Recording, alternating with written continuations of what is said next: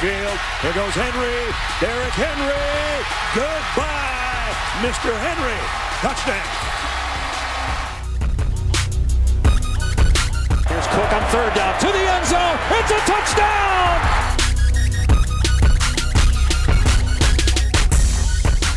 Salut à tous, bienvenue pour cette nouvelle édition de Radio Sam Made US spécial collège football. Ça y est, euh, c'est triste à dire, mais euh, c'est déjà la dernière de euh, cette saison donc consacrée au, football universitaire avec forcément toute l'actualité des balls qui ont eu lieu et il y en a eu 40. Alors on reviendra pas forcément sur la, sur la quarantaine de matchs qui se sont écoulés au cours du mois dernier. On insistera plus particulièrement sur cette finale des playoffs avec notamment le retour d'Alabama au sommet forcément un focus sur les demi-finales ainsi que sur les bowls majeurs et puis également débat de la semaine qui sera consacré aux euh, formations euh, ou aux conférences d'ailleurs qui nous ont euh, ou plutôt déplu d'ailleurs pendant ces, nombreux bowls programmés donc entre la mi-décembre et la mi-janvier. Comme toujours pour m'accompagner, Morgane Lagré, fondateur et rédacteur du site Blue Pennant, est en ma compagnie. Salut Morgane.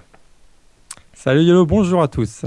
Et on devrait avoir avec nous également Loïc dans quelques minutes euh, qui a participé au, Rose Bowl notamment, qui, euh, qui, a suivi le Rose Bowl. Il, aura peut-être, voulu jouer, mais en tout cas il l'a, suivi de, de, très très près en, tribune de presse, il nous en parlera également. Mais euh, on va démarrer par cette finale de playoff tout de suite, avec donc la confrontation entre Alabama et Clemson.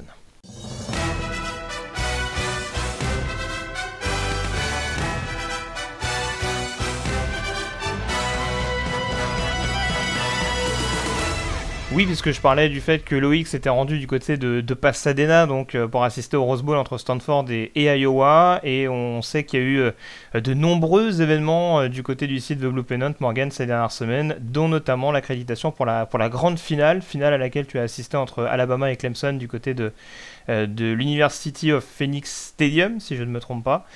Euh, donc déjà, bah, pour assister, avant d'insister sur le match en lui-même et sur ce nouveau triomphe du, Crimson Tide, bah, raconte-nous un petit peu euh, ta semaine du côté de, du côté de l'Arizona, comment c'est comment préparé euh, tout ce qui est Media Day, tout ce qui est avant-match.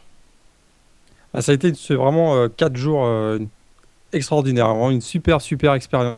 en fait, comment ça s'est produit On a tout simplement été accrédité à partir du, de mi-décembre pour, pour cette finale moi, je pouvais, euh, je pouvais me, rendre, sur place, donc j'ai eu l'occasion de, euh, donc d'aller à, d'aller à Phoenix. Euh, donc ça s'était organisé assez, assez, vite. ce qui est, ce qui moi je retiens aussi de, cette expérience, c'est l'organisation absolument magistrale du, CF, du, du, College Football Playoff. à partir du moment où, où on se rend au bureau d'accréditation, on est pris en main pendant 4 jours et on a absolument rien à, rien se préoccuper autre chose que du football. Donc pour quelqu'un qui est passionné, ben, ça a été euh, ça a été quatre jours euh, complets, euh, complètement réservés au réservé au collège football. Donc finalement, ben, comment ça se prépare Le premier jour, on a, on a l'accréditation. Ensuite, le lendemain, ben, c'est déjà le, le, le Media Day, donc qui était à Phoenix. Nous, on était à Scottsdale, donc qui était en banlieue de, en banlieue de Phoenix, l'hôtel des médias. le samedi, donc c'était les, c'était les Media Day, donc on pouvait rencontrer les joueurs, poser des questions aux coachs, etc.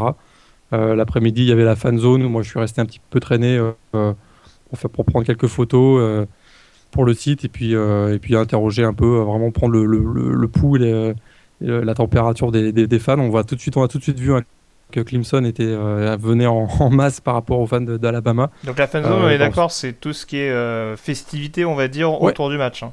C'est ça, et en fait, c'est pour en avoir beaucoup discuté avec, euh, avec, avec, pas mal de journalistes le dimanche après-midi, puisqu'on avait une journée un peu euh, plus relaxe le, dimanche après-midi. Il y avait les de, la, conférence de presse des coachs le dimanche matin, puis l'après-midi, on était vraiment.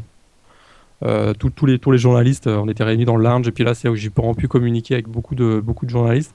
eh bien, c'est ce qu'on retenait, c'était que l'organisation était très proche d'un Super Bowl. Pour ceux qui, les journalistes qui, avaient la, chance de couvrir également le Super Bowl, ben c'est ce qui, ce qui on était vraiment très très très proche dans l'organisation d'un Super Bowl. Donc le, il y avait la fan zone, comme, tu disais, qui était autour du, autour du, Convention Center de Phoenix. Euh, donc là, il y avait, euh, il y avait des animations euh, avec des jeux pour les enfants, mais il y avait aussi des concerts.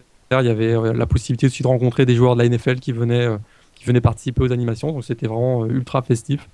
et comme ça, on plongeait tranquillement vers le, vers le, vers le lundi, à, vers, le lundi pour, pour le match. D'accord, alors le match, on va, y revenir donc euh, plus précisément avec euh, le numéro 1 contre le numéro 2. On sait que l'année dernière, dernière, il y avait une petite surprise avec la, la présence d'Ohio State en, finale euh, après leur succès contre le Crimson Tide en, demi-finale. C'était donc le duel au sommet entre les deux équipes, apparemment, enfin en tout cas au vu de leur classement sur, la majorité de la saison, on avait affaire aux deux meilleures équipes de l'année et ça s'est vérifié.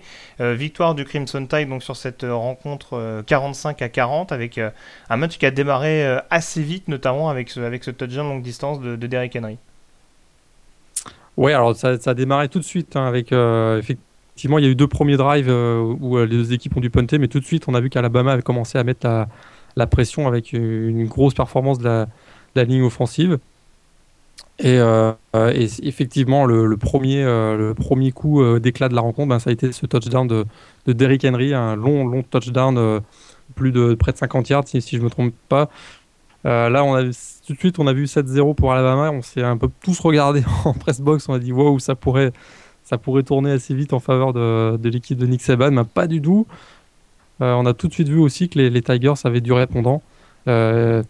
Et c'est ce qui s'est d'ailleurs produit. Euh, ils, ont, ils ont parfaitement contrôlé ensuite. Euh, enfin, je veux dire, la défense d'Alabama a eu énorme difficulté d'ailleurs pendant les trois premiers cartons à, à, défendre sur Deshaun Watson, euh, qui, qui a trouvé finalement, qui s'est connecté avec Hunter and Frou pour, le, pour deux touchdowns qui a donné l'avantage 14-7 à, 14 à Clemson. finalement, il y a eu une interception de Deshaun Watson sur, par Eddie Jackson qui a permis Alabama de récupérer le ballon et de revenir à 14-14 à la mi-temps. Mais c'est vrai que cette, première mi-temps, euh, on a eu le sentiment que, que Clemson avait l'avantage. Ils étaient aussi poussés par, euh, un public qui était vraiment euh, en, nombre nettement plus de fans de, de, Clemson que d'Alabama, ce qui fait qu'on avait eu le sentiment que le momentum a commencé au fur et à mesure que le match avançait, particulièrement dans le troisième quart-temps. On a vraiment eu le sentiment que Clemson prenait l'avantage.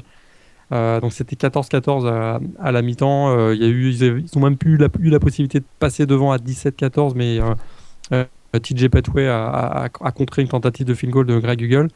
Et puis, et puis donc le troisième quart-temps, on a vraiment eu le sentiment que Clemson prenait l'ascendant. Et, est arrivé ce qui est arrivé, c'est-à-dire que ben, Nick Saban a sorti de sa, boîte un, un un fake, un onside kick euh, qui, a, qui, a, qui, a, finalement été le tournant du match. Ouais, très clairement. Euh, d'ailleurs, on a vu que ça, ça, ça, a pas mal déstabilisé Dabo Sweeney qui a prétexté le fait qu'il euh, n'y avait pas de de parcouru, ce qui était clairement euh, ce qui était clairement le cas. Hein. Il tout, était, tout était réglementaire là-dedans. Et c'est vrai que on, sentait de toute façon sur une rencontre aussi équilibrée qu'il fallait peut-être euh, euh, ce petit déclic, ce, petit truc, comme tu le disais, qui, faisait pencher la, balance. Et on a senti, alors, il y a, y a cet donc, qui, qui mentalement a permis à Alabama d'avoir un certain momentum. Est-ce qu'on peut pas regretter également du côté de, Clemson ces nombreux pépins physiques? On savait qu'il y avait des soucis de blessure pour, pour Chuck Lawson en demi-finale. Euh, il y a eu pas mal de casse quand même du côté des Tigers pendant cette, euh, finale nationale. Ouais, tout à fait. C'est vrai qu'à euh, à peine une heure avant le début du, du coup d'envoi, on a eu cette, information que donc bah, Lawson allait jouer, mais on savait qu'il était de toute façon diminué. et puis il y avait, il y avait également un autre, l'autre cornerback qui était Mackenzie Alexander, qui à la surprise générale finalement à l'échauffement bah, s'est ressenti d'une douleur. Là, on a quand même pensé que ça pouvait être un, un gros coup dur pour, euh, pour la défense des Tigers. C'est vrai que ça a peut-être joué, euh, mais finalement, j'ai pas le sentiment que ça a été, ça a été le tournant du match parce qu'on a vu finalement que chaque Lawson a été, euh, a été quand même très performant. Il fait deux sacs sur ce match-là. On a, on a découvert, enfin découvert, on a vu la confirmation de Kevin Todd qui a, Dodd, qui a fait un match monumental, trois sacs, qui pour moi est d'ailleurs le MVP défensif de cette rencontre. Il a été, ce trophée a été donné à Eddie Jackson pour son interception. J'ai vraiment l'impression de en voyant le match euh, que, Kevin Dodd était tellement dominant sur, le, sur, le, sur, la, ligne, euh, sur la ligne défensive que ça posait, ça posait énormément de problèmes euh, à, Alabama. Finalement, la, stratégie de, Clemson était, finalement assez simple. Hein. C'était, ils ont repris un peu la même que, celle de, Michigan State, c'est-à-dire contrôler Derrick Henry au maximum avec beaucoup de, joueurs dans la boxe. et finalement, ils ont fait beaucoup de cover one, c'est-à-dire un seul safety qui était derrière pour essayer de, contrer. Et puis avec deux, cornerbacks qui ont été euh, qui étaient en man-to-man, donc sur notamment Calvin Riley. On n'a pas vu Calvin Riley du match, un match énorme de Tankersley, euh, euh, Tankersley qui fait, qui a parfaitement contrôlé Calvin Riley. Donc ils ont joué beaucoup avec des cover one et puis Len Kiffin s'en est, aperçu, ce qui fait qu'il a, ils ont changé leur stratégie dans le quatrième carton. On a tout de suite vu O.J. Howard, donc, qui, a été, qui était le MVP offensif de ce match, le tight end du Crimson Tide, qui a été utilisé, surutilisé. Il finit avec plus de 200 yards sur réception, 5, 5 réceptions. Et c'est deux premiers euh, touchdowns de la saison, surtout. C'est ça qui est vraiment. Euh, Exactement.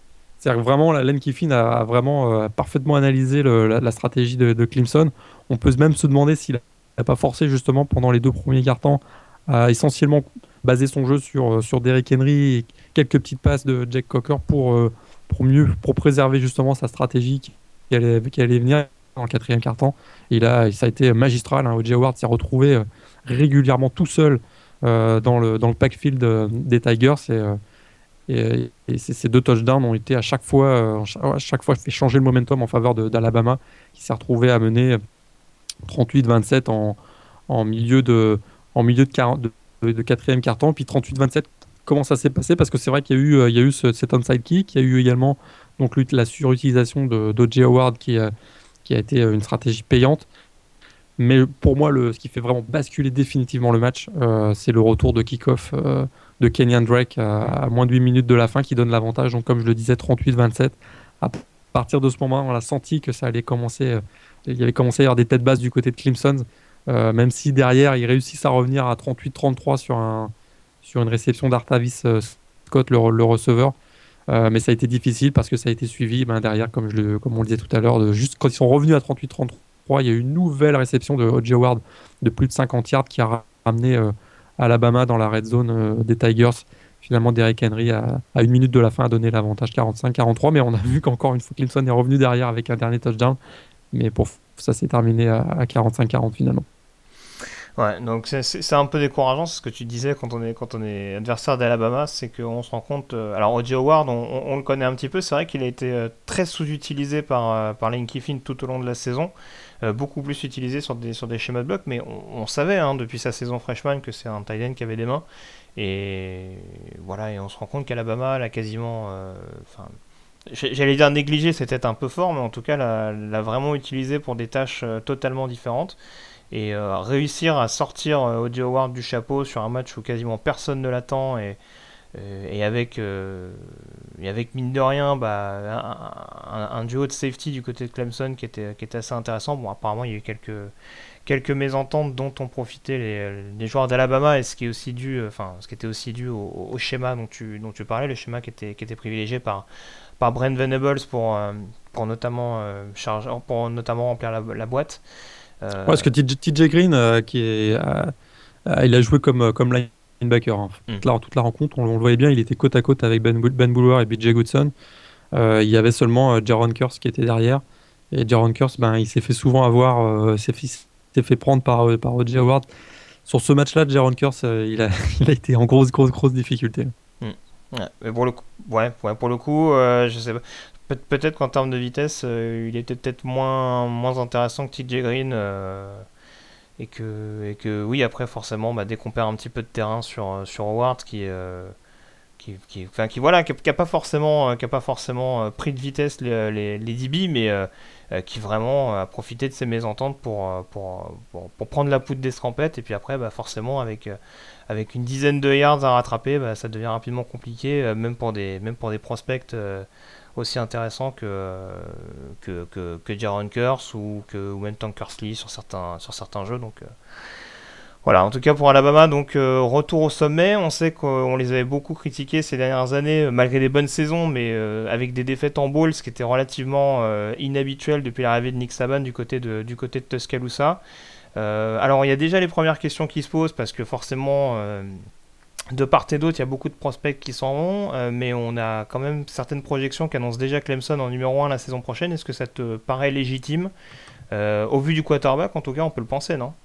Ouais, offensivement, ça va être une équipe, c'est une équipe qui reste absolument énorme. Dishon Watson, c'est vrai que ce qui est ressorti aussi de, cette, euh, finale nationale, c'est certes la victoire d'Alabama, mais il y avait un nom sur toutes les lèvres hein, dans, la, presse box, c'était Dishon Watson. Hein. c'est vraiment, il a fait un match absolument hallucinant, 400 yards au total quasiment.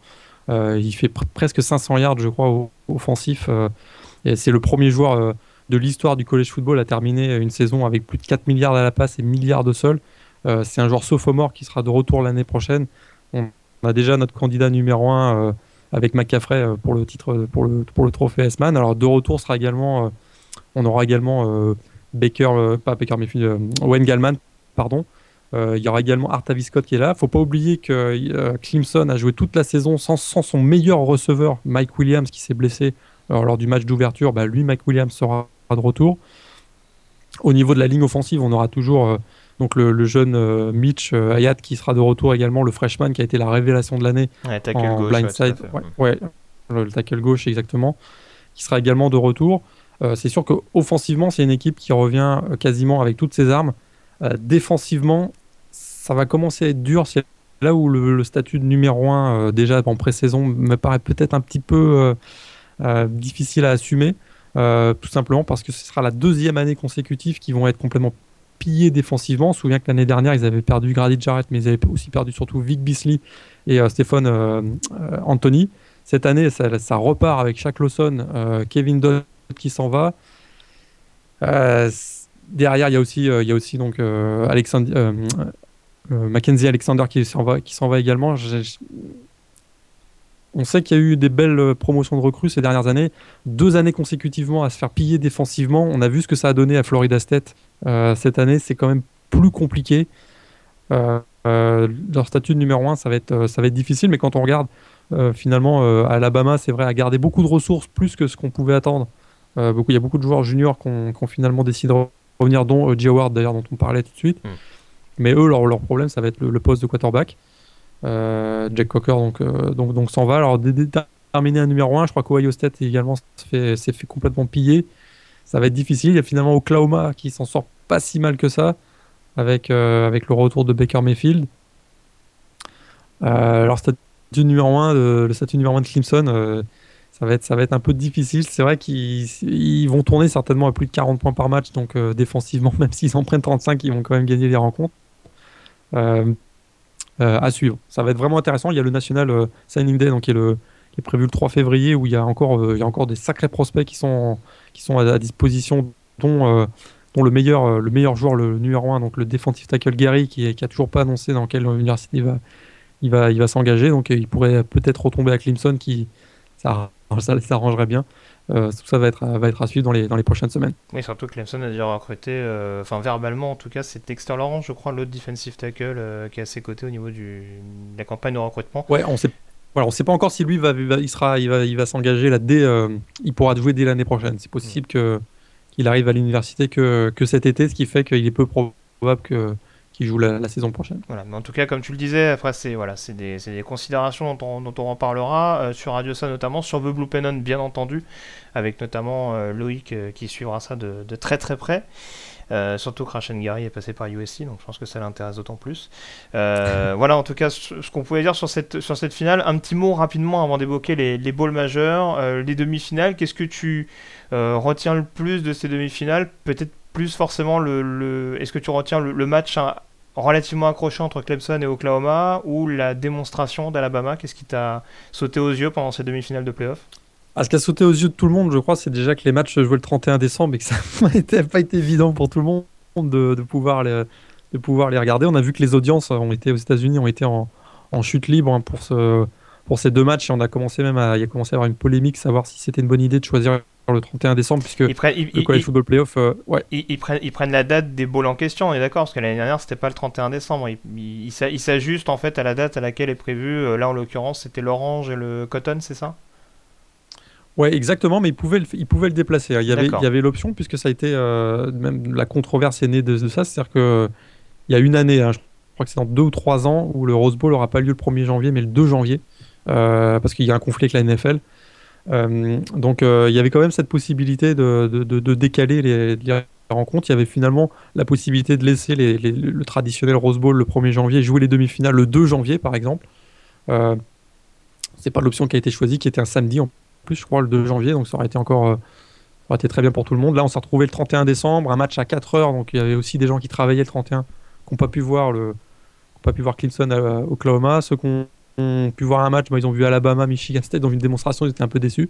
Donc c'est vrai que cet aspect-là, le fait d'avoir fait jouer les 31 décembre, ça a été, a été un, sujet, de polémique sur les deux matchs. Ben, finalement, Alabama, c'est vrai, a fait une grosse démonstration face à Michigan State, mais a quand même tardé à prendre l'avantage. Hein. Toute la première mi-temps, on a senti que la défense de Michigan State était parvenait à, à, contrôler Derrick Henry. Hein. Derrick Henry finit, euh, qu'avec 75 yards, si je, me souviens bien, sans avoir été, euh, sans avoir pesé sur la rencontre. Finalement, euh, c'est Jack Cocker hein, qui avait été, qui a, réussi le meilleur match de sa carrière dans ce match-là, avec deux passes notamment de, de 50, plus de 50 yards pour Calvin Ridley, dont une juste avant la mi-temps qui a été, qui a été le tournant du match puisqu'ils ont pris l'avantage 10-0. Et à partir de là, on a senti que Michigan 7 a complètement, complètement craqué. Euh, il y a eu une deuxième passe de 50 yards donc de, Jack Cocker qui a, qui, a permis, euh, qui leur a permis de passer à 30, de mener 31-0. Euh, on a vu aussi Cyrus Jones qui a fait un retour de punt. encore les équipes spéciales d'Alabama qui ont, joué un, rôle dans ce match-là. Donc c'est vrai que là, ils ont, ils ont gagné la rencontre 38-0, permettant à Nick Saban de jouer la, sa quatrième finale avec Alabama. L'autre match, l'Orange Bowl, ça a été plus serré très intense. Hein. Un premier carton, là, je me souviens, un premier carton extrêmement intense. D'ailleurs, ça a coûté, la, ça a coûté ben, finalement la blessure de, de Chuck Lawson. Euh, Alabama était vraiment dans le coup, euh, Oklahoma était vraiment dans le coup jusqu'à la mi-temps. Il menait, il menait même 17 à 16 euh, à la mi-temps. Puis alors, en deuxième mi-temps, il y a eu une prestation époustouflante de Clemson. Comme souvent cette saison, on avait vu d'ailleurs face à North Carolina, aussi en finale de la CC, ça avait été à peu près le même scénario. Et on a vu donc un super de Watson. Euh, et la défense qui a été encore euh, très opportuniste, qui a profité de, turnover. il y a eu un turnover en downs de, des Sooners qui a été euh, immédiatement suivi d'une réception de Hunter Renfro pour un touchdown de plus de 30 yards qui a donné l'avantage 30 à 17. Juste derrière, il y a une interception aussi de BJ Goodson et aussi suivi par un TD de, de Wayne Gallman qui donnait l'avantage 37-17. Donc c'est vraiment la, belle performance de Dishon Watson et euh, l'impressionnante défense de, Clemson qui leur a permis d'obtenir leur billet pour, pour, la finale. Deux demi-finales qui ont été un petit peu euh, décevantes. Euh, on n'a pas retrouvé le, le, style de jeu et, en tout cas le, suspense qu'on avait eu l'an dernier avec notamment Ohio State face à, face à Alabama, mais c'était quand même deux deux, matchs solides et puis surtout ça, ça nous a permis de, de vraiment euh, comprendre que euh, les deux meilleures équipes de la saison c'était clairement Clemson et Alabama. Il n'y a, pas de, il a pas de, controverse là-dessus. On a vraiment eu euh, les deux meilleures équipes au niveau national lors du CFP National Championship. Écoute, je, te rejoins euh, globalement. C'est vrai qu'après on aura eu des matchs euh, assez accrochés au début, parce que même l'Alabama Michigan State, il me semble qu'il y avait 0-0 euh, pendant très très longtemps, je crois, jusqu'en. Jusqu'à la fin du, deuxième, ouais. Ouais, quasiment à mi, mi deuxième carton. c'est vrai que ça s'est un peu, ça s'est un peu détaché par la suite de la part du Crimson Tide, surtout en deuxième mi-temps. Mais bon, c'est vrai que par rapport à ce qu'on a pu voir l'année dernière, certains ont pu rester sur leur fin, donc je te, je te rejoins globalement là-dessus. On a fait le tour sur ces playoffs, sur les playoffs version 2015. On enchaîne désormais sur les bowls majeurs.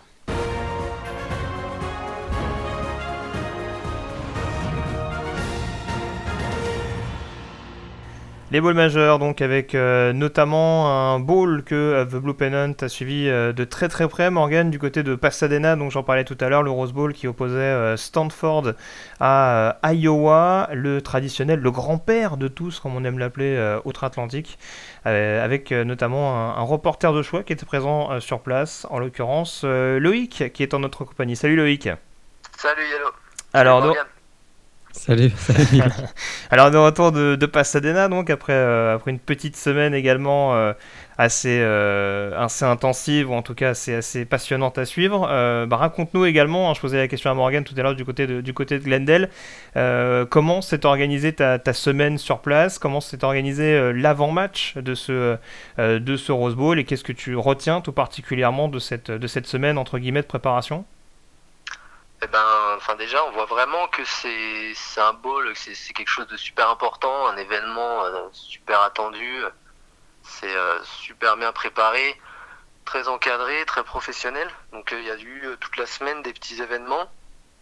J'ai pas pu aller à l'accueil des médias, mais ça s'est passé à Disneyland, à Los Angeles. Ouais. Donc je pense que ça devait être sympa. Les joueurs, ils ont pu faire les attractions, on voyait des photos. Après, je pense que c'est quand même. euh, Enfin, il n'y a pas encore tous les journalistes parce que comme ça s'étend toute la semaine, il y a des conférences de presse. Euh, c'est plutôt au Media Day déjà qu'il y a plus de journalistes. Oui, j'ai cru comprendre Et, que tu avais euh, dû te, te- te frayer un chemin, notamment. euh, Enfin, je sais pas si c'était le cas pour Morgan aussi, mais a priori, les places sont chères. Après, c'est vrai qu'au Media Day, il y, y a toute l'équipe en fait. Donc euh, tu peux un peu plus euh, choper. euh, Enfin, tu peux t'occuper quoi. Parce qu'il y a tous les joueurs, il y a tous les coachs. Donc euh, c'est un peu plus simple. Donc, Dans les conférences de presse, il y a trois joueurs. Euh, un coach. Donc. euh, mais enfin, oui, t'as beaucoup de journalistes en fait qui sont présents que pour le match aussi. Mhm. Mais euh, enfin, en tout cas, ouais, c'était vraiment. euh, c'est- Enfin, c'est vraiment une expérience super quoi. Alors, tu, tu parlais de l'organisation, Ouais, alors si, si, si, si je me trompe pas, c'est quoi? En fait, c'est c'est des médiadés qui sont euh, divisés donc forcément par équipe et qui sont divisés également par escouade, c'est ça? Il y a une demi-journée attaque, une demi-journée défense, c'est comme ça que ça se présente généralement? Euh, en fait, non, c'était. Bah, les conférences, c'était le matin. Mhm. Donc, il y en a eu deux jours de suite. Et donc, le premier jour, c'était. euh, en fait, ça alterne. T'as une heure avec l'attaque de Stanford, par exemple. Et l'heure d'après, c'est euh, la défense d'Iowa qui vient. D'accord. Et le lendemain, c'est l'inverse, quoi. Ok. T'as le coach avec deux, trois joueurs, en général, euh, des stars, quoi, des, les capitaines, euh, les meilleurs joueurs. D'accord. Et, et alors dans ces médiadés, il y a, il y a un moment marquant, il y a une anecdote que tu retiens tout particulièrement euh, Euh, ben ouais, c'était en fait quand j'ai pris les vidéos euh, que vous avez pu voir sur Twitter, sur The Blue Pennant, quand j'ai demandé à Kevin Hogan et Josh Garnett euh, de, de faire un petit, une petite dédicace à The Blue Pennant, c'était c'était assez marrant en fait. Ils étaient ils étaient assez ouverts et tout, super cool. euh.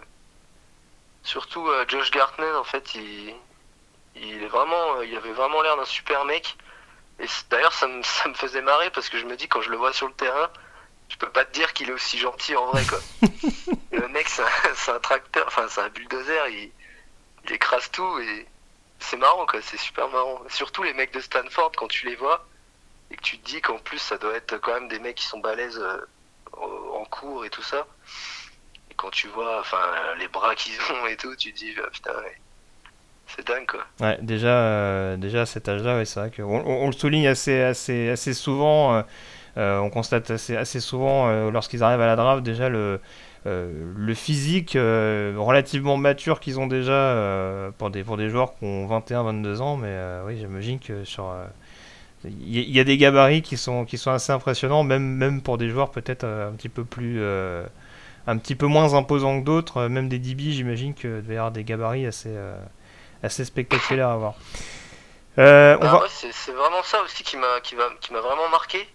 Parce que sur les photos on s'en rendait pas trop compte non plus. Les photos les vidéos on s'en rend pas trop compte. Mais c'est vrai que de près quand tu les vois en vrai ils sont vraiment très massifs. Ils ont des coups énormes de, de taureaux quoi et ça c'est vraiment le truc qui m'a marqué le plus en fait de rencontrer les joueurs comme ça D'accord. Pour, pour revenir sur le match, alors euh, forcément, j'imagine que c'est un point qui a été mis en avant, euh, notamment lors des conférences de presse de Stanford. Euh, faut rappeler que c'était donc la troisième participation du Cardinal au Rose Bowl sur ces quatre dernières euh, saisons.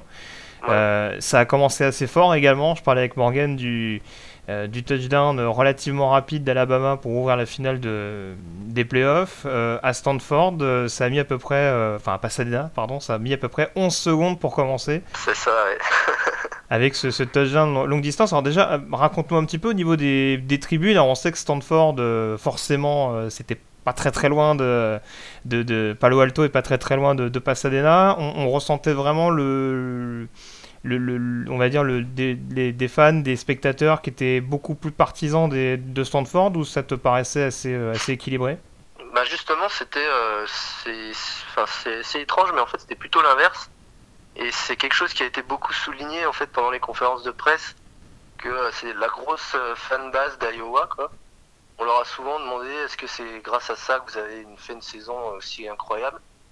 Et donc les coachs expliquaient oui, c'est vrai qu'on a des super fans. euh, bon, ça s'explique parce qu'il n'y a pas tellement d'équipes professionnelles dans la région, donc euh, on a une grosse, un gros support, un gros soutien de nos fans.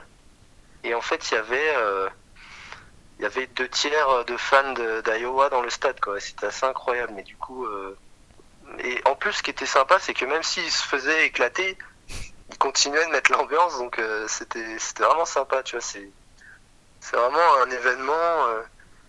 Tu pouvais en croiser beaucoup dans les rues à Los Angeles.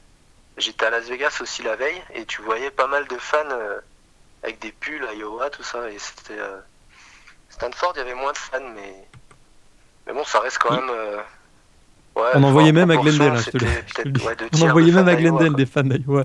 Ils se dispersent dans le pays, ouais, c'est vrai que c'est ouais, c'est un état qui est beaucoup raillé parce que c'est vrai que j'entendais beaucoup, euh, même certains fans de Stanford, je pense sur les réseaux sociaux, qui disaient bon, on va s'occuper de ces fermiers, etc., etc. Mais en tout cas, c'est clair que c'est On a vu le Martin Bond, le Martin Bond qui a fait une joke avec un avec une vache. Euh, Stanford a fait une blague sur euh, sur justement les sur les fans d'Iowa en faisant apparaître un une vache euh, pendant leur prestation.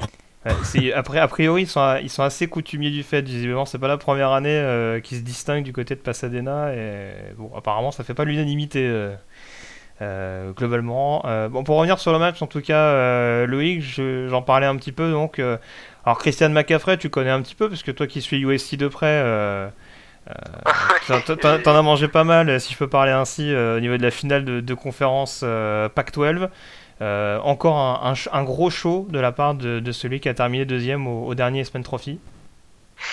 Ouais, bah, incroyable, vraiment. Euh, d'ailleurs, quand je l'ai vu en conférence de presse, je lui en ai parlé rapidement. Je lui ai dit, moi je suis fan de USC. Euh, il, était, il était un peu, un peu sérieux, donc il, a, enfin, il a pas trop relevé en fait. Il, était lui un peu vraiment dans son rôle, tu vois. On voit que on voit qu'il a les médias tout le temps sur son dos, quoi. Hmm. Donc il était un peu plus sérieux, un peu plus tendu, quoi, comme Kevin Hogan un peu. Mais euh, dans le jeu, ouais, incroyable. Et c'est vrai que dans la press box, tout le monde était unanime euh, que c'est, le mec. Euh, c'était incroyable. À chaque fois qu'il touchait le ballon, tout le monde, enfin, tout le monde riait, tout le monde était impressionné, quoi. C'est tous des journalistes qui suivent le college football tout le temps. Et il y en a beaucoup qui, qui disait oui, il aurait dû avoir le Eastman. Euh, et puis c'était pas mal de journalistes de la côte ouest. Et c'est peut-être aussi pour ça que David Shaw, à la fin du match, il a dit que. Enfin, il a raconté, je, enfin, je sais plus ce qu'il a dit exactement, mais comme quoi, euh, quand Stanford jouait, les, les, journalistes qui votent pour le Eastman de la côte est dorment ou un truc comme ça. Ouais, c'est ça, c'est exactement. Si, si, je prononce, c'est exactement ce qu'il C'était impressionnant. En plus, la press box, elle, elle est tout au-dessus, donc tu as vraiment une vue plongeante. Et tu le vois sur le premier touchdown, euh, il part, il évite les joueurs, et puis après, euh, il déroule, quoi. Il fonce, et puis c'était comme ça sur euh, presque toutes ses courses, les réceptions qu'il avait. Ah, et puis c'est vrai, vrai, vraiment sur tous les secteurs de jeu, c'est-à-dire que on, que ce soit à la course, que ce soit dans le domaine aérien, ou même sur ce retour d'open, par exemple, en, début de deuxième carton, pour amener le 35-0, je crois, le, score à ce moment-là. Euh, on, sait que c'est lui qui va avoir le ballon. Euh, enfin, on, sait que ça va être la principale menace, mais, euh, mais, mais c'est voilà, c'est un joueur mine de rien. Voilà, c'est pas forcément le même style qu'un qu'un Derrick Henry, loin de là mais c'est un joueur qui est, euh, qui est vraiment électrisant. Dès qu'il est dès qu'il a le ballon on sait qu'il va se passer quelque chose quoi. Donc euh. mais c'est surtout euh, enfin c'était vraiment flagrant en fait depuis la press box. Parce que tu vois que bah, toi tu es tout en haut. Donc en fait tu vois vraiment tout le terrain. Tu vois où les joueurs sont placés. Mais lui déjà il a une vision réduite avec son casque. Et en fait il voit que devant lui. Et mais, mais il trouve toujours en fait la bonne trajectoire. Et ça c'était vraiment impressionnant quoi. Hmm. Et tu vois, et en plus, c'est vrai que ben, le match de contre USC, je reviens dessus vite fait, il leur a mis complètement la misère. Et tu te dis, bon, c'est la faute euh, du, du, coordinateur défensif. Et là, c'était la même chose, quoi. Le mec, euh, il n'y a presque pas de solution pour lui, quoi. il, faudrait, faudrait limite mettre deux joueurs sur lui, mais c'est pas évident, quoi.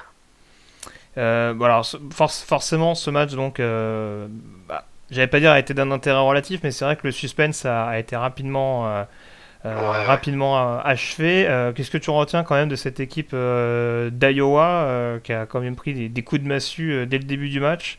Ils ont tenté de répondre sur la fin, mais enfin, on a presque l'impression que c'était un baroud d'honneur pour, pour terminer, pour terminer cette, cette belle saison comptable. Ouais, c'est vrai que la fin de match était un peu folle.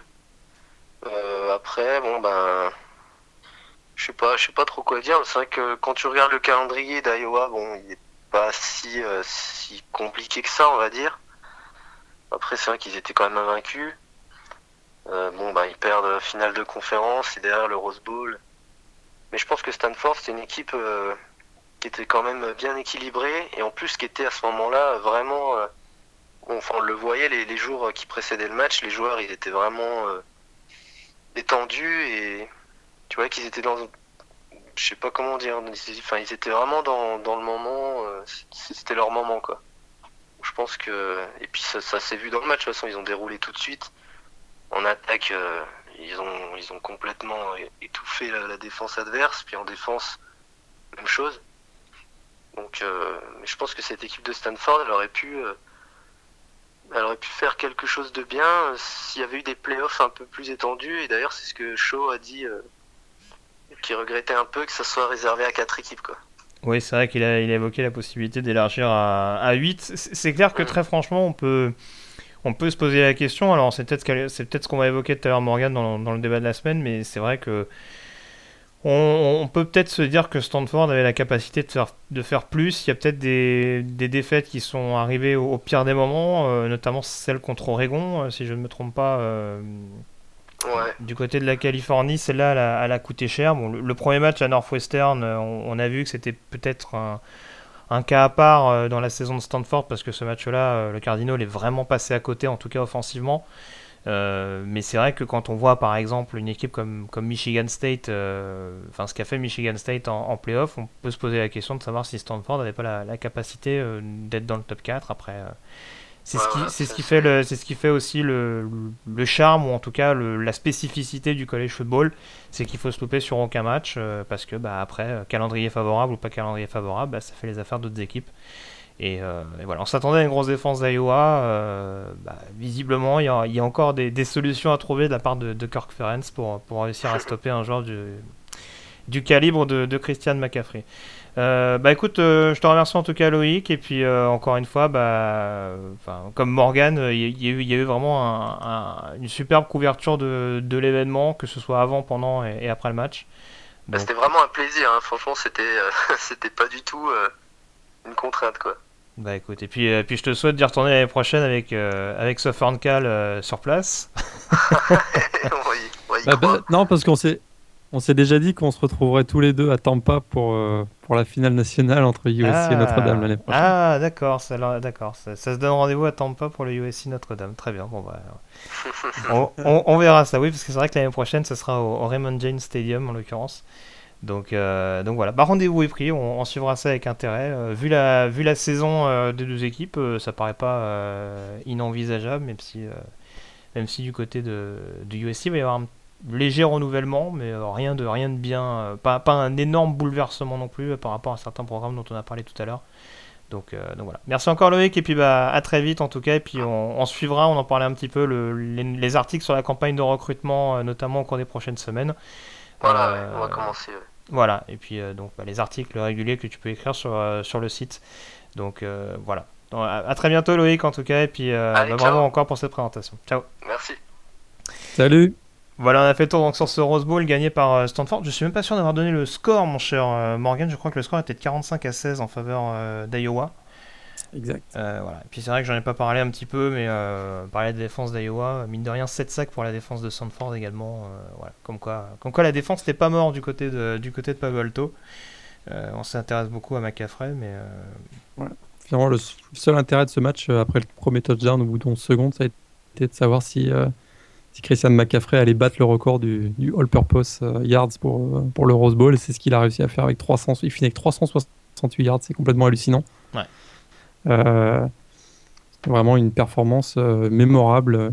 Puis Stanford, hein, finalement, bah, on se dit que l'année prochaine, c'est une équipe sur laquelle il va falloir compter essentiellement avec la présence de, de Christian McCaffrey parce qu'on a vraiment l'impression que personne ne peut défendre contre lui.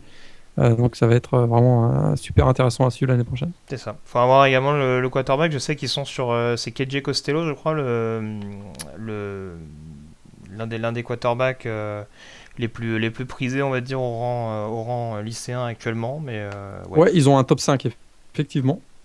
qui jouera, sera un trou freshman, donc on verra que les trous freshman, il faut faire attention. Mais ils, ont de mémoire aussi un sophomore dont j'ai oublié le nom, qui était aussi un, un recrue une recrue de 4 étoiles. Donc, euh, Oui, on, on, prépare, on prépare. Après, on sait que David Cho est un spécialiste offensif, donc on lui fait aussi confiance. en l'occurrence, donc voilà, et puis tu parlais du record de Christian McCaffrey. rappelez que justement, ce record lui permet d'effacer Jared Abrideris, qui était le précédent détenteur du record, et qu'il l'avait réalisé donc en 2012 avec Wisconsin. Je crois d'ailleurs que c'est l'année où Stanford gagne son premier Rose Bowl euh, euh, sous l'ère David Cho, en tout cas, euh, le premier de ces trois passages, puisque l'année d'après ils avaient perdu contre Michigan State. Et puis j'avais une autre stat également assez importante à, signaler, mine de rien, c'est que donc c'est la troisième saison à 12 victoires pour Stanford sur les six dernières années. Et euh, ce, qui est, ce qui est assez remarquable, c'est que Stanford n'avait jamais fait une saison à 12 victoires avant 2010. Donc c'est vraiment souligner l'impact euh, qu'a eu notamment Jim Harbaugh et puis donc euh, depuis David Cho, depuis, depuis leur arrivée à la tête du, du Cardinal, a vraiment transformé le programme, même avec des joueurs comme John Elway, même avec des joueurs comme, comme Jim Plunkett. Bah, on n'a pas forcément des, bilans aussi, aussi positifs. Donc, donc voilà, c'est à souligner également Stanford qui est vraiment une des forces principales du college football euh, ces dernières saisons. Euh, on enchaîne à présent, mon cher Morgan. Alors, euh, je vais te fâcher, forcément. On va devoir parler du Fiesta Bowl. Le... Je passe.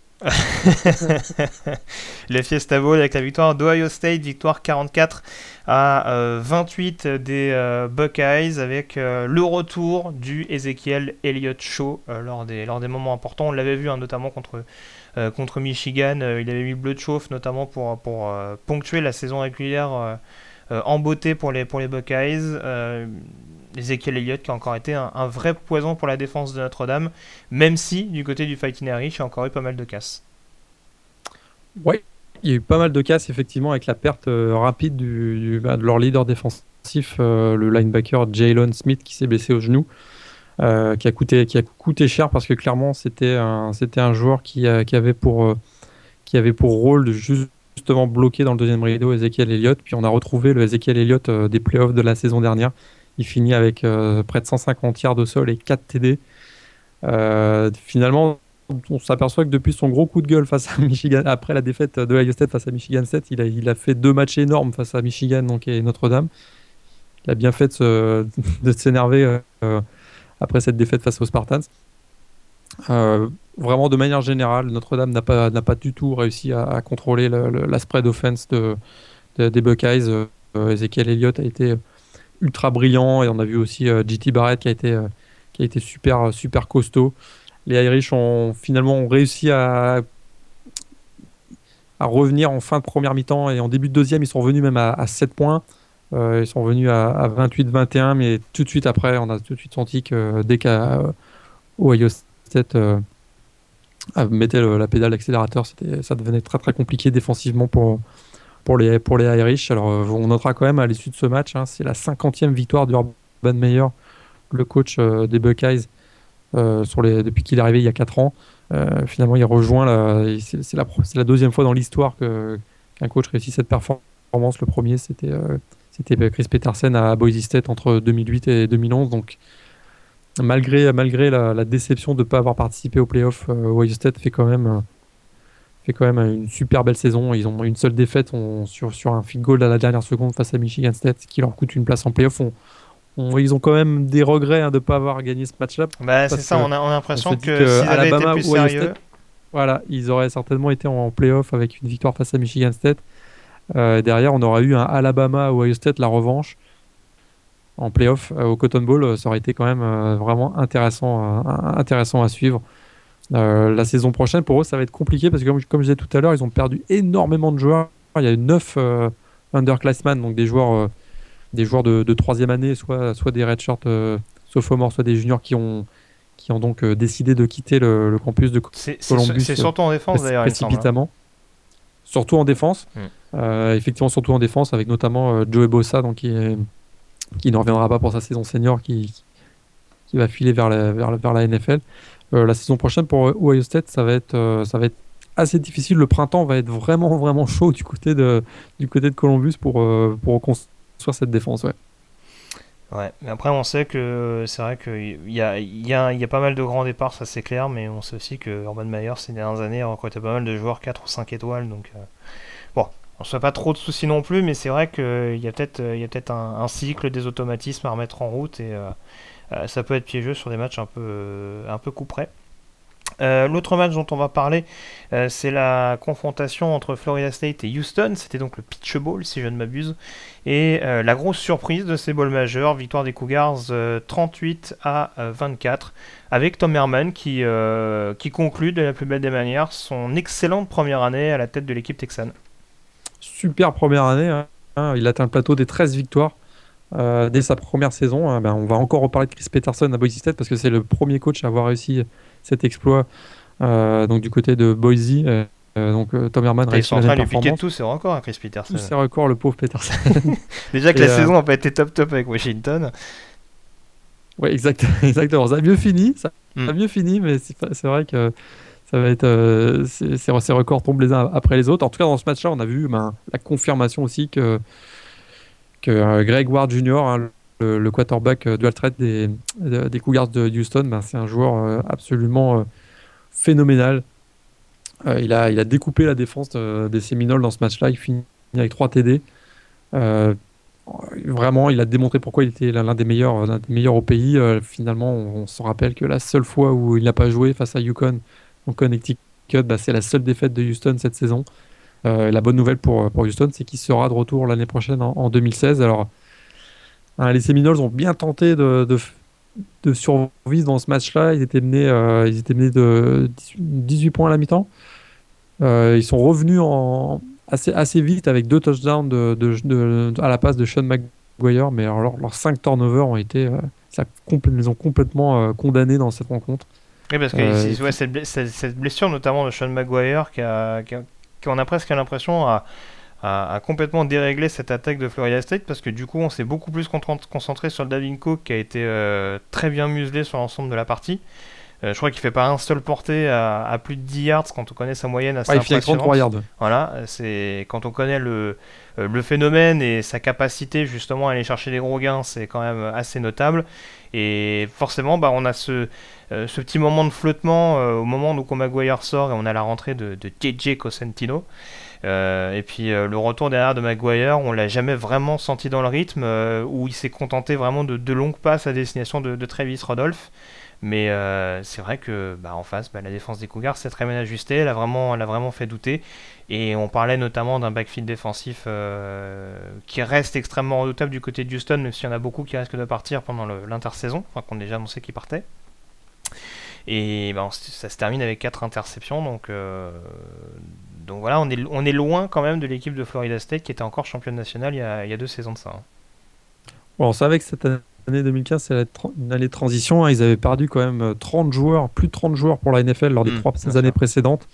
Ça, on sentait que ça commençait à, peser euh, sérieusement sur, le, sur les réserves de, de Seminoles. On savait donc que ça allait être euh, un peu compliqué, mais cette année 2015 a quand même permis à de nombreux freshmen sophomores de, se faire la main. moi, je suis assez optimiste pour les, les Seminoles pour, la, saison prochaine.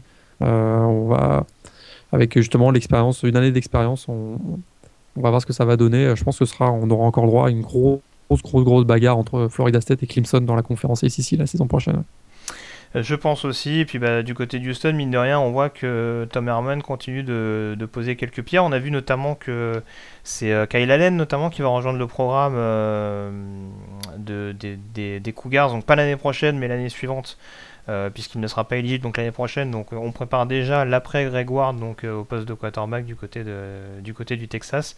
Et puis on voit également qu'il y a quelques recrues qui s'intéresse à Houston de près. Je crois que c'est Ed Oliver, le defensive tackle notamment, qui, s'est déjà, euh, qui a déjà annoncé verbalement qu'il rejoignait le programme. Donc euh, ce sera validé ou pas le 3 février prochain. Mais voilà, Tom Herman qui est en train de remettre Houston sur la, sur la carte du foot universitaire aux, États-Unis et les fans des Houston.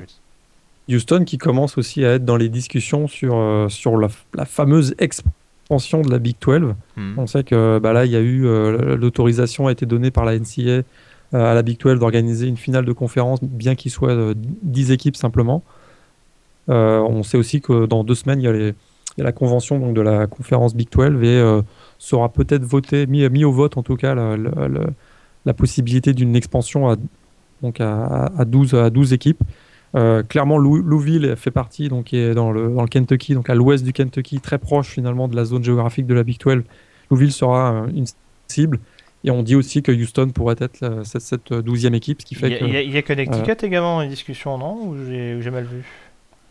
Connecticut serait assez surprenant. C'est vrai qu'ils veulent, la Big 12 veut élargir son territoire d'influence, on va dire, mais la Connecticut, ça vient chercher quand même sacrément dans l'est. Hmm. Hein, c'est au nord de New York quand même. Alors qu'en restant du côté de, du, de l'ouest du Kentucky, Louisville, c'est plus sérieux. C'est vrai que Houston, ce sera encore une équipe du Texas. Il y a déjà beaucoup d'équipes du Texas dans la Big 12 peut-être pas la meilleure idée euh, s'il y, a une volonté de vouloir élargir son, territoire d'influence. Mais euh, d'un autre côté, c'est un programme qui, euh, tient la route et qui, semble mettre en place des, bonnes bases. Donc ça pourrait être, Houston pourrait être une cible de l'expansion de la, Big 12. Ouais. en tout cas, ça promet pas mal de, chaises musicales au cours des, prochaines semaines concernant la conférence. Ça commence à faire quelques saisons maintenant où ça bouge, on va dire, entre guillemets, au profit du plus offrant. Euh, on termine avec le quatrième euh, bowl majeur dont on va parler à présent. Alors, euh, on parlait de balade de la part de Stanford. Que dire d'Olmis qui a dominé de la tête et des épaules le Sugar Bowl? Victoire contre Oklahoma State 48 à 20. quasiment tout a souri aux Rebels dans cette rencontre, Morgan. Ouais, ils étaient privés pourtant de, leur meilleur joueur défensif, hein, Robert, Robert qui était suspendu après son. Après son, après son saut, euh, après son saut périlleux. Voilà, après son saut de cabri d'une ah, Si on peut plus sauter par la fenêtre du cinquième étage, c'est regrettable. Ouais, il a surtout été pris la main, euh, la, main dans... la poudre. Oui, non, par la main dans, le... dans la poudre. Mm, mm. Donc euh, voilà, il était, voilà, il était absent, mais malgré tout, on a, on a retrouvé hein, la Landshark Defense de Dolmis, qui n'a pas accordé le moindre TD à l'une des plus explosives finalement attaques de la saison ils n'ont pas accordé le moindre touchdown avant la fin du troisième quart-temps. C'est un véritable exploit. Et ils prennent finalement une belle revanche euh, par rapport à une raclée qu'ils avaient pris l'an dernier face à une autre équipe de la Big 12, donc TCU. Cette fois-ci, euh, ils battent Oklahoma State. Et on a vu, bah, on a vu un super Chad Kelly, le Chad Kelly des grands jours, qui a annoncé d'ailleurs qu'il sera de retour. Hein, c'est un joueur junior qui a annoncé qu'il sera de retour pour sa saison senior. Il sera de retour à Ole Miss. Il finit avec 302 yards, 4 TD. Il a, été, il a trouvé Laquan Treadwell, le junior qui lui ne reviendra pas l'année prochaine, euh, pour 3 TD également. Et puis il s'est même permis de faire une petite passe euh, pour Larry Mittensil, le, le, left tackle, qui a lui aussi marqué un, TD offensif. Donc on voit que tout souriait du côté de. Tout, tout, souriait à, à Miss dans ce match-là. Euh, c'était 34-5 à la mi-temps, donc il y avait, ils, ont, plié assez, bah, rapidement le match. C'est ça, hein, t'en parlais, mais alors ce qui est, ce qui est impressionnant, c'est que déjà, moi ce que j'ai vu, j'étais un petit peu euh, inquiet pour Ole Miss parce qu'on voit au début du match que Chad Kelly est pas très très euh, rassurant, il prend des décisions un petit peu euh, des décisions avec lesquelles Hugh Freeze lui-même a avoué qu'il n'était pas forcément euh, d'accord, en gros, que voilà, qu'il y avait des décisions euh, très étranges qui étaient prises de la part de Kelly. Et mine de rien, on a senti qu'il rentrait dans la partie, peut-être sur l'impulsion également de la, défense qui faisait le boulot contre, contre l'attaque des Cowboys et qui a totalement annihilé notamment l'apport de, de, c'était bah, c'est les deux qui ont joué, hein. c'est Rodolphe et Walsh si je ne me trompe pas. Ouais, mais Rudolph a démarré et puis Walsh est rentré en, deuxième mi-temps. C'est ça. Rodolphe qui était un petit peu blessé d'ailleurs, euh, me semble-t-il, euh, avant match. Mais bon, bref, en tout cas, voilà, c'est vrai qu'il y a une grosse impulsion, comme tu disais, de la défense. Et puis c'est vrai que l'attaque s'est mise en route. Et puis, non seulement on a les TD qui se sont mis en place, et puis euh, là, on a vraiment senti qu'Oklahoma State commençait à vraiment descendre mentalement c'est avec ses big plays. Alors, tu parlais du, touchdown de la Remington Seal juste avant la mi-temps en plus pour vraiment assommer encore plus euh, les Cowboys. Euh, il y a cette passe longue distance de Laquan Treadwell qui trouve, c'est Christian Wilkins, je crois. Enfin, il y a eu vraiment, on a presque l'impression que si Chad Kelly lançait le ballon, le dos tourné en lançant entre les jambes, on a presque l'impression qu'il y avait touchdown au bout. Donc, euh, très clairement sur ce match-là, euh, Oklahoma State, euh, qui a montré, à l'image d'ailleurs de sa fin de saison, parce que mine de rien, cette défaite contre Ole c'était leur troisième défaite de suite. on, a, on, a vraiment eu la sensation que bah, l'équipe de. son nom ne revient plus, bien sûr. son prénom, son prénom c'est. Mike Gundy, Mike Gundy, c'est ça. J'allais l'appeler Wayne, je sais pas pourquoi.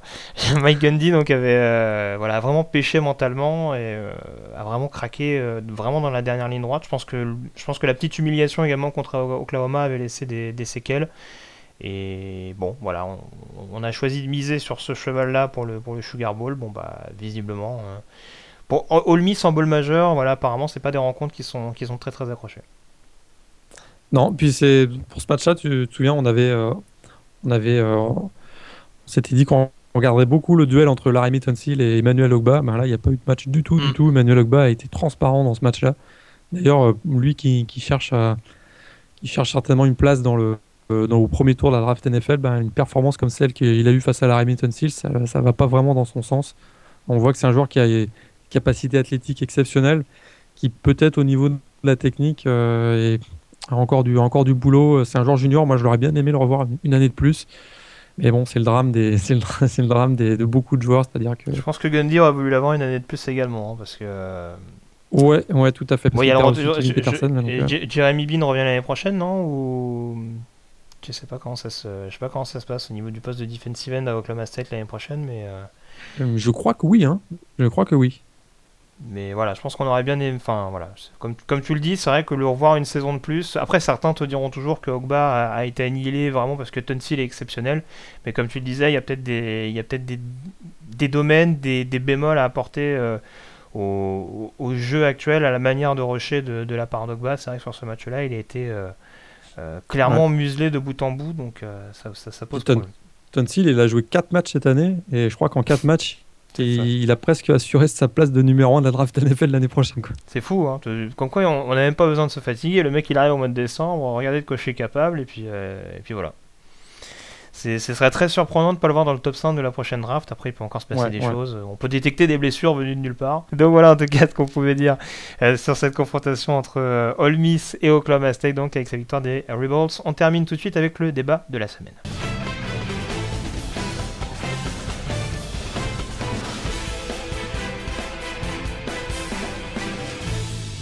Le dernier débat de la semaine, donc, euh, qui est consacré aux autres bowls, parce que forcément, avec 40 bowls au programme, euh, Morgan, on avait peut-être un petit peu de mal à, tous les mettre en avant, euh, ou en tout cas les évoquer de, manière, de manière approfondie et, et, détaillée. alors, si on s'arrête sur ces matchs-là, l'idée c'est de sortir peut-être trois équipes ou trois conférences qui t'ont qui t'ont intéressé, qui t'ont déplu. On commence peut-être par celles qui t'ont vraiment intéressé, trois, trois équipes ou trois conférences qui t'ont marqué, qui ont, qui ont attiré ton œil pendant cette euh, campagne de, de bowl.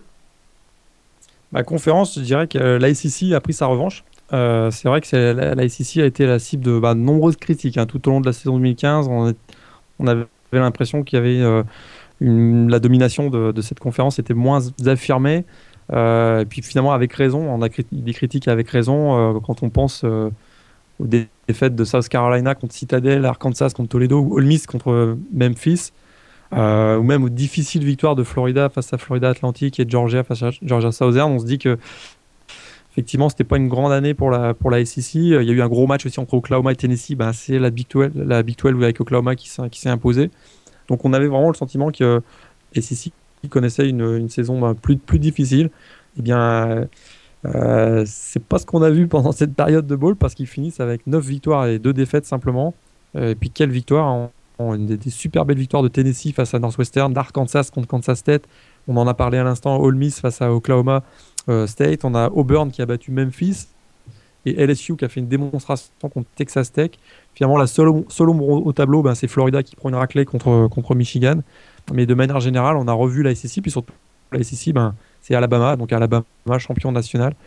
Euh, c'est peut-être euh, finalement le, dans le dernier mois de la saison que le, la SEC a réaffirmé le, euh, ce que tout le monde pense, c'est-à-dire que c'est probablement la meilleure conférence au, au, niveau national. Une équipe qui t'a marqué plus particulièrement? Bah, L'équipe qui m'a marqué vraiment, c'est Houston, on en a parlé tout à l'heure. c'est vraiment Houston a, a, finalement surnagé avec, avec Navy dans la conférence euh, américaine. C'est vrai que la conférence américaine a été le sujet de beaucoup de discussions au cours de l'année parce qu'on se disait que d'abord c'était certainement une, conférence euh, sous-cotée. Hein. on sait que Houston, Navy et, Memphis ont été longtemps invaincus et on s'est dit que c'est une de ces trois équipes-là qui serait le représentant du groupe of five. Ça a été le cas d'ailleurs avec Houston. Et Houston a fait un super match hein, face, face à Florida State, on en a parlé tout à l'heure. Ils ont fait vraiment honneur à leur statut de, de représentant du groupe of five dans les, dans les bowls du Nouvel An. Euh, grosse performance. On en a parlé de Greg Ward et, quelle saison hein, pour coach, euh, coach Tom Herman. Il finit avec une fiche de 13-1. Pour moi, c'est vraiment l'équipe qui m'a plu. Houston, quand on avait fait le, preview, on s'était dit que peut-être ils allaient être limités, que ça allait être difficile pour eux face à, face à l'armada de Florida State. Ben non, ils, ont, ils, ont fait, ils ont contredit. Ils ont fait une super belle performance. Et moi, c'est l'équipe que, que je retiens vraiment dans, euh, dans cette période de bowl comme winner, on va dire, de, de cette période-là. Euh, alors juste le, le, point positif que je retiens, alors euh, par rapport à ce qu'on a évoqué, il n'y en a pas énormément, peut-être quand même souligner le, la victoire de Virginia Tech contre Tulsa, forcément pour le dernier match de Frank Beamer et mine de rien parce que c'est un match qui a été assez spectaculaire, notamment la première mi-temps. Euh, ça, honnêtement, au rythme où ça allait au début du match, on aurait, on aurait pu se dire que ça allait se terminer par un 95-90. Donc voilà, c'était assez impressionnant. Ah, à ce niveau-là. Un des bons matchs, un des bons matchs euh, de cette période-là. C'est vrai que sur l'ensemble de la, des bowls, on a été un peu déçus de manière générale. Mm. Euh, finalement, il y a l'Alamo Bowl, on va peut-être reparler tout à l'heure, entre Oregon et TCU qui a été exceptionnel. Et puis euh, peut-être le Arizona State, West Virginia, puis c'est effectivement ce Virginia Tech, Tulsa qui était vraiment très très très spectaculaire. Mais sinon, dans l'ensemble, on a été un petit peu. Ça restera pas là dans. On est resté sur notre fin sur comme une grande année mm. pour les bowls. Ouais. Bah, as la déception justement, as une déception plus précise ou à part peut-être cette, cette, déception dont tu, dont tu parlais? Bah, Déception euh, Oregon quand même. quand même.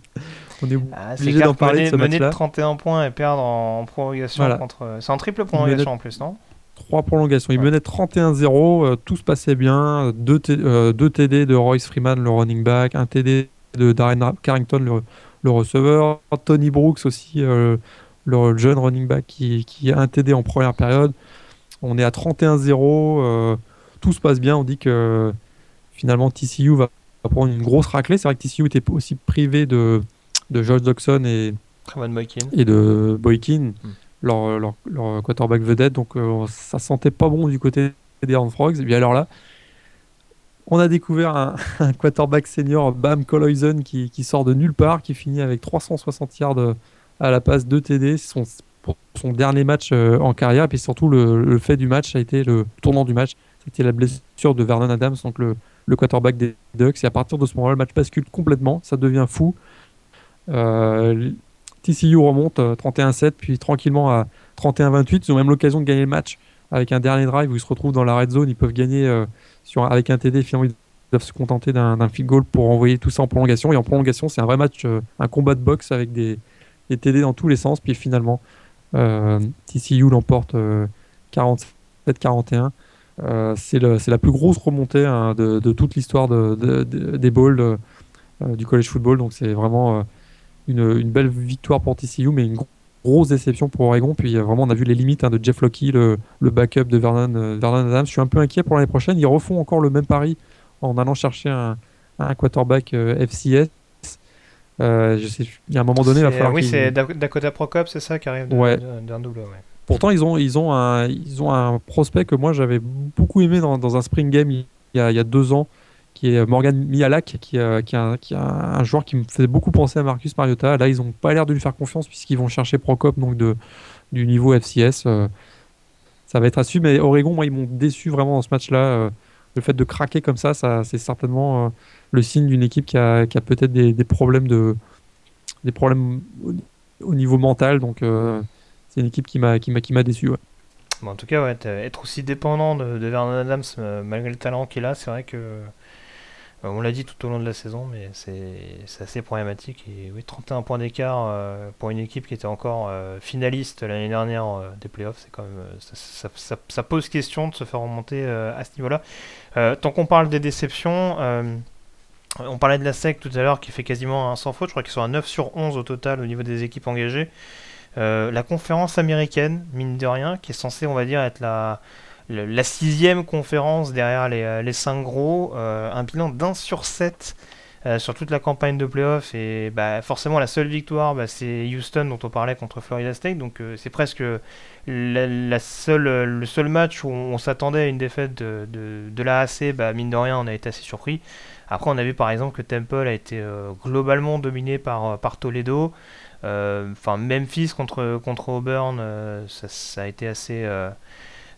l'écart s'est fait sentir quand même assez assez vite et puis que dire de la prestation par exemple d'une équipe comme Cincinnati contre San Diego State où les où les Bearcats se sont fait marcher dessus donc faut, ouais, faut se poser la question. Tu parlais tout à l'heure de certains programmes qui allaient peut-être partir pour, euh, euh, pour viser d'autres conférences du Power 5 euh, dans, dans, un, dans un objectif d'expansion. voilà, manifestement, la AC, c'est toujours la même chose. On, on a mis un peu ce qu'on pouvait y mettre. un coup des équipes de Mountain West, un coup des équipes de conférences USA, un coup des équipes de, de la feu Big East. bon, c'est. Ouais. Je, je suis pas sûr que ça donne un niveau extraordinaire. On a vu que le niveau dans chaque conférence, euh, bah, ça se jouait mine de rien à une ou deux équipes, euh, avec d'un côté euh, Houston, Navy et puis peut-être de l'autre Memphis. Enfin, il y avait également sur Florida. Enfin voilà, c'était quand même, quand même pas des, grosses grosses affiches à chaque fois à, suivre. Donc gros bémol là-dessus. Et puis voilà également pendant que j'y pense, évoluer, enfin évoquer pardon le, la Big Ten.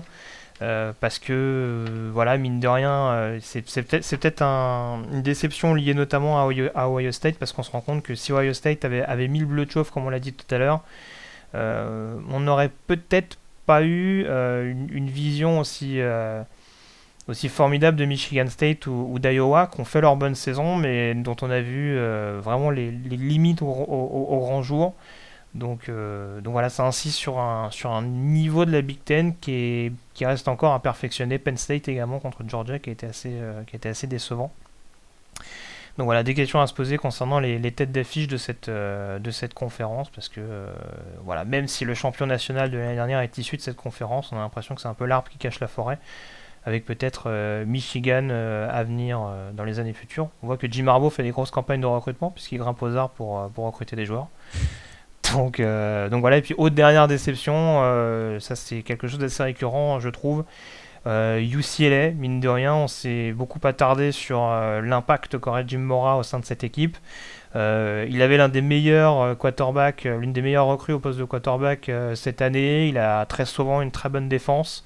Alors certes, le coaching staff change beaucoup ces dernières saisons, mais je trouve que, c'est souvent euh, voilà, ça, ça, accouche souvent de pas grand chose euh, les saisons des, des Bruins. Donc euh, voilà, on peut légitimement s'attendre à ce que UCLA, avec un effectif comme ça, avec un coach qui a l'expérience de Jim Mora, on peut s'attendre à une qualification ne serait-ce qu'en bowl majeur. visiblement, ne serait-ce que pour se qualifier en finale de conférence, même avec le niveau très homogène de la PAC-12, bah, c'est compliqué. Et perdre contre Nebraska, qui avant ce bowl, donc euh, avant ce Forstern Farm Bowl, avait une fiche négative, donc une fiche de 5-7. Je trouve que ça la fout un peu mal, même si, comme on le disait, c'est des matchs où ça peut jouer sur des coups de dés. Euh, voilà. Pour moi, c'est une énième déception pour, pour UCLA. On pourra dire que Vanderdos s'est blessé, que Maljack s'est blessé, etc. etc. Pour moi, je pense qu'il y avait mieux à faire du côté de, du côté de l'autre fac principale de, Los Angeles. Bon, en tout cas, on a fait le tour sur cette semaine, Morgan. On a même fait le tour sur cette année. Euh, je te remercie encore, en tout cas, pour pour cette année euh, de college football qui a été euh, passionnante. Ça a été un vrai plaisir de, décortiquer ça euh, chaque semaine sur des, émissions plus ou moins longues où chaque semaine on disait qu'on allait faire 50 minutes, une heure et puis moralité on terminait à une heure et demie. Donc voilà, comme on le disait, c'est l'avantage d'être d'être passionné. C'était un, vrai plaisir de, décortiquer ça en, ta compagnie. on continuera dessus, bien entendu, tout au long de cette intersaison, l'actualité du college football sur The Blue Pennant. On rappelle également qu'il y a des vidéos qui restent disponibles sur le portail euh, YouTube de, euh, du site. Donc euh, pour ceux également qui, n'auraient pas encore vu les balls, petite session de rattrapage également. On n'en a, pas, on, en a pas parlé, mais peut-être évoquer également le fait que North Dakota State a remporté pour la cinquième fois de suite le championnat de 1AA, donc le championnat FCS. Donc voilà, victoire assez large d'ailleurs contre Jacksonville State. Donc ça également, il me semble que c'est disponible sur le, sur le portail du site.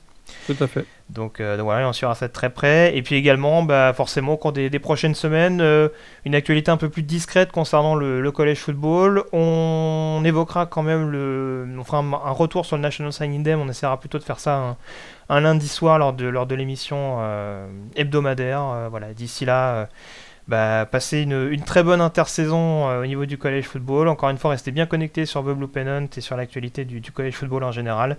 Et puis, bah, on se dit sans doute un mois de septembre, mon cher Morgan. Bah, sûrement, moi, ça a été un grand plaisir aussi de participer à cette émission euh, avec toi. Puis, euh, n'y a pas de raison qu'on ne remette pas ça en septembre. Tout à fait. Voilà. Et encore une fois, merci à Loïc qu'on a eu tout à l'heure pour nous parler du, Stanford euh, Iowa.